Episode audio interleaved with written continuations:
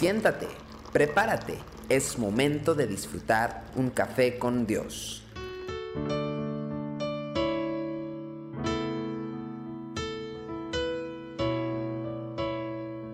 Sean todos bienvenidos a Café con Dios desde el libro de segundo de Samuel, capítulo 23, versículo 14 al 15. Vamos a hacer una breve reflexión. David entonces estaba en el lugar fuerte y había en Belén una guarnición de los filisteos. Y David dijo con vehemencia, ¿quién me diera beber del agua del pozo de Belén que está junto a la puerta? Estaba David en campaña, en guerra contra los filisteos, cuando ocurre este incidente. Rodeado de los hombres valientes que lo acompañaban siempre, el rey simplemente expresó un deseo que tenía y ese deseo era beber el agua fresca de uno de los pozos que había en Belén. Sus deseos, sin embargo, sirvieron para movilizar a tres de estos varones quienes descendieron a la ciudad arriesgando sus vidas y consiguiendo el agua que tanto deseaba su rey. La valentía de estos tres varones resulta admirable, de hecho, porque eh, eh, el que estuvieran dispuestos a correr semejante riesgo para obtener un poco de agua, eh, pues es muy elocuente el testimonio acerca del nivel de lealtad y cariño, obviamente, que sentían por su rey, por David. Y es que un líder no se gana esta clase de respeto con facilidad, porque este es el resultado de un compromiso profundo con su gente donde el amor está por encima de los proyectos y la gente tiene la seguridad de que sus vidas son importantes para ese líder. Para un pastor o para alguien que sirve dentro de la congregación, incluso para un jefe en el trabajo, alguien que está a cargo de personas, esto se logra cuando él se interesa más en las personas que está sirviendo que en los ministerios o en los trabajos que ellos están realizando.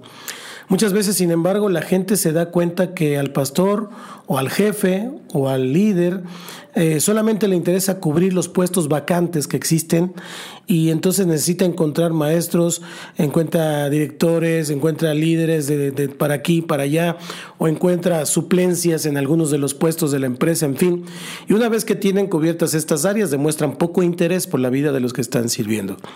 David era la clase de líder por quien su gente estaba dispuesta no solo a obedecer y a servir, sino a dar la vida. En este incidente, sin embargo, hay una advertencia para todo aquel que está en una posición de autoridad. Cuando las personas respetan y reconocen a un líder, esa persona ejerce influencia sobre sus vidas más de lo que se imagina. Sus palabras tienen un peso que no tienen las palabras de los demás.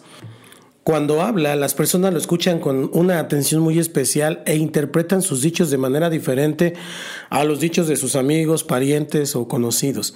David no hizo más que expresar un deseo, como lo podría haber hecho cualquier otra persona. Sus hombres, sin embargo, tomaron este deseo como un pedido. El rey no se dio cuenta de lo que había provocado con sus palabras hasta que ellos volvieron de Belén con el agua.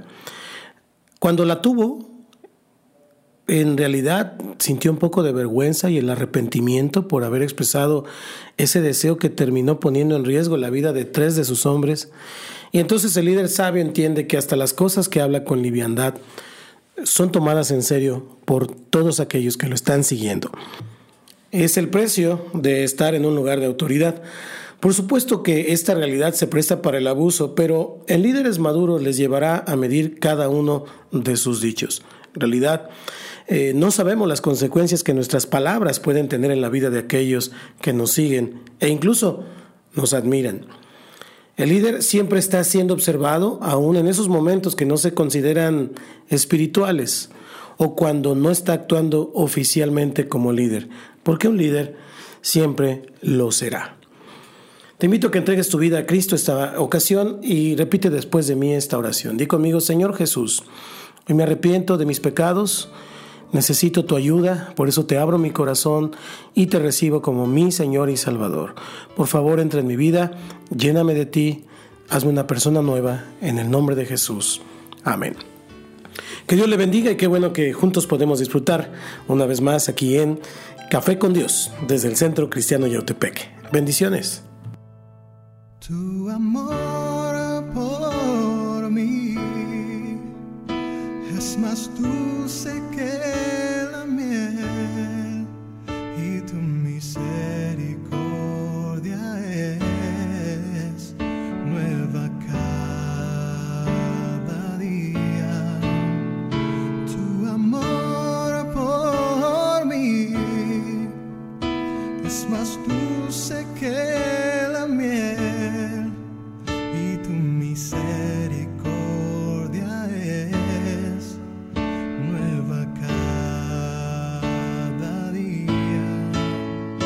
es por eso que te alabo, es por eso que te sirvo, es por eso que te doy todo mi amor,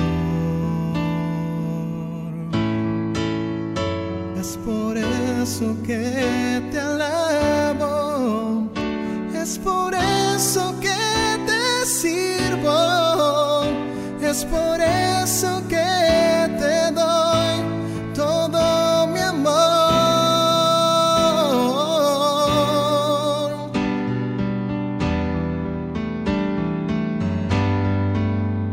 Es por eso que te alabo, es por eso que te sirvo, es por eso que te doy.